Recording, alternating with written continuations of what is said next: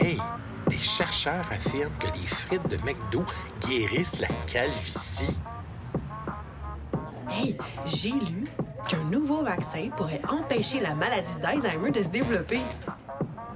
Une étude dit que boire de l'alcool tue les microbes. Il paraît que selon une étude, boire du coke, ça ferait augmenter la taille des testicules. Compte en commun ces affirmations, vous l'apprendrez dans cet épisode qui vous donnera des trucs pour départager l'information scientifique rigoureuse de celle qui ne l'est pas. Et ça, même si vous n'avez pas étudié en sciences. Pour souligner le 45e anniversaire de l'agence Science Presse, le balado Le détecteur de rumeurs propose une série de courts épisodes pour vous aider à mieux vous informer. Dans ce troisième et dernier épisode, on vous livre nos astuces pour savoir si une information scientifique est fiable.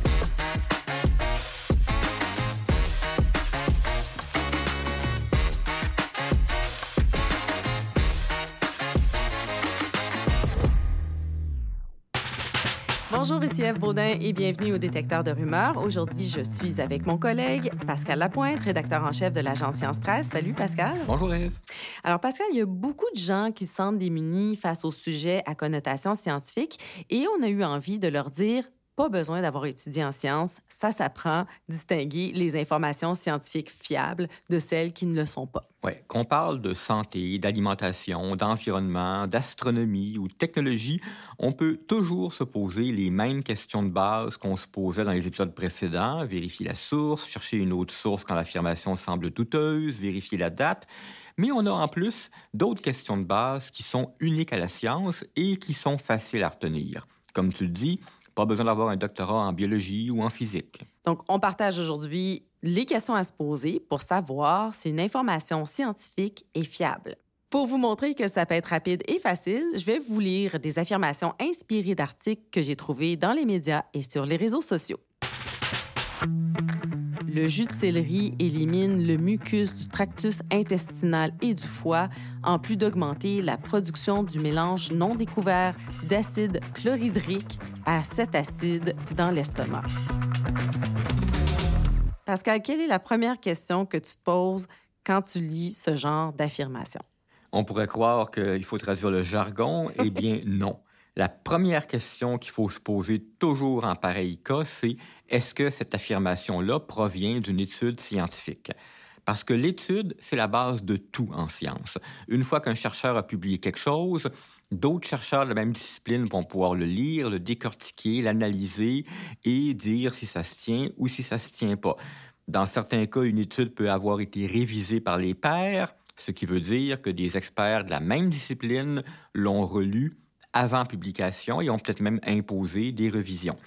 Alors, dans le cas des articles sur le jus de céleri dont tu t'es inspiré, ça venait essentiellement d'un influenceur sur Instagram. C'est pas un chercheur, c'est pas une étude, et il ne citait même pas d'études, même pas de recherche publiée. Essentiellement, ça veut dire qu'on n'a aucune preuve crédible de cette affirmation-là, aucune preuve que le jus de céleri est un aliment miracle pour guérir une multitude de maux. Donc, il faut toujours se demander, est-ce que cette information provient d'une étude scientifique?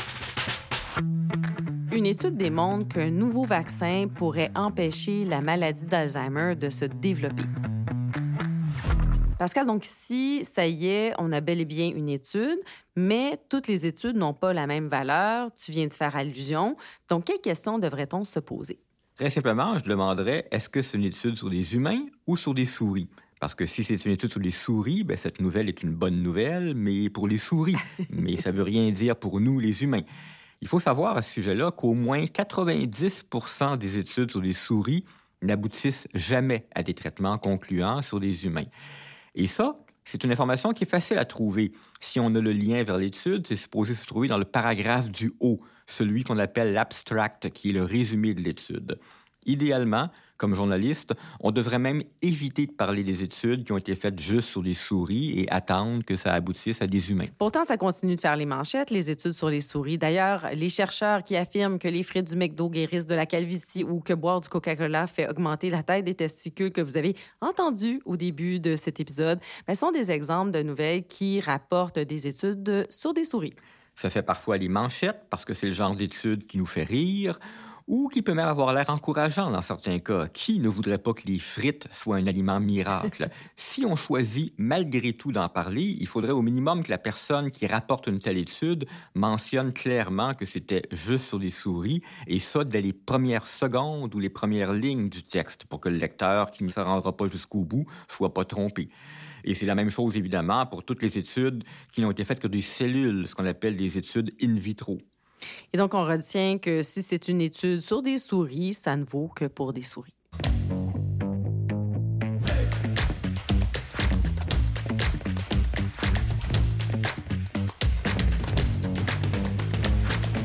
Bon, donc si on entend selon une étude et que c'est juste une étude sur des souris, on doit se méfier. Mais les mots selon une étude, on les lit, on les entend très souvent. Or, il n'y a pas juste les études sur les cellules et les souris qu'il faut prendre avec un grain de sel, Pascal. Évidemment, toutes les études n'ont pas le même poids. Et un bon journaliste ou bien n'importe qui qui parle d'études devrait mentionner le type d'étude et le mettre en contexte.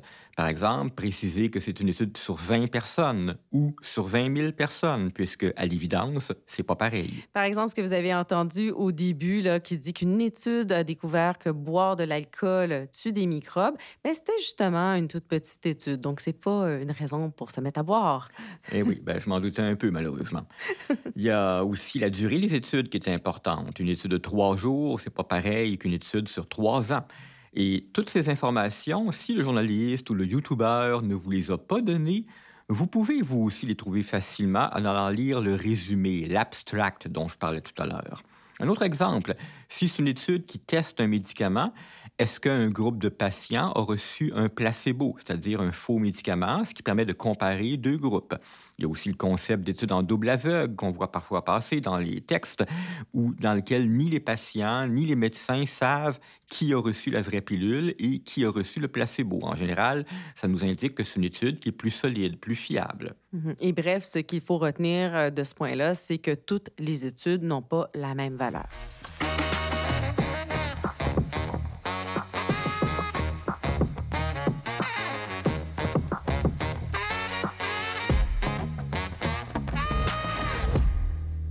Pascal, plusieurs personnes rapportent les résultats de premières études, souvent assez impressionnants. Par exemple, récemment, on rapportait une étude menée par des ingénieurs qui avaient découvert un nouveau matériau conducteur à la température de la pièce. Ça, c'est une découverte qui semble absolument révolutionnaire pour la science des matériaux. Il faut alors se demander, ben, est-ce que c'est une première étude sur le sujet? En fait, chaque fois qu'on voit le mot révolutionnaire et que c'est la toute première étude sur un sujet, ben, faisons comme les scientifiques, soyons prudents.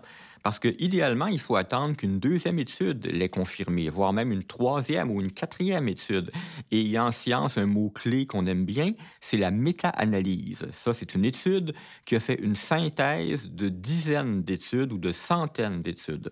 Ça veut donc dire que, rendu là, on est devant quelque chose de gros, de beaucoup plus solide que lorsqu'on était devant la toute première étude sur un nouveau sujet. Mais une fois qu'on est rendu là, pour savoir si c'est une première étude ou non, ben, il faut faire une petite recherche supplémentaire. Ce n'est pas une information qui est nécessairement facile à trouver. Alors, par exemple, une recherche Google pourrait nous conduire vers les textes de journalistes qui, eux, ont eu le temps de faire cette recherche et nous fournissent le contexte nécessaire. Dans le cas du matériau dont tu parlais, c'est ce qui s'est passé en mars 2023. À peine quelques jours après la sortie de l'étude, il y avait plein de reportages où des journalistes interrogeaient d'autres chercheurs qui apportaient des bémols ou qui rappelaient que ce genre d'annonce avait déjà été fait et s'était révélé erroné, et ainsi de suite. Bref, on reste prudent quand il s'agit d'une première étude sur un sujet.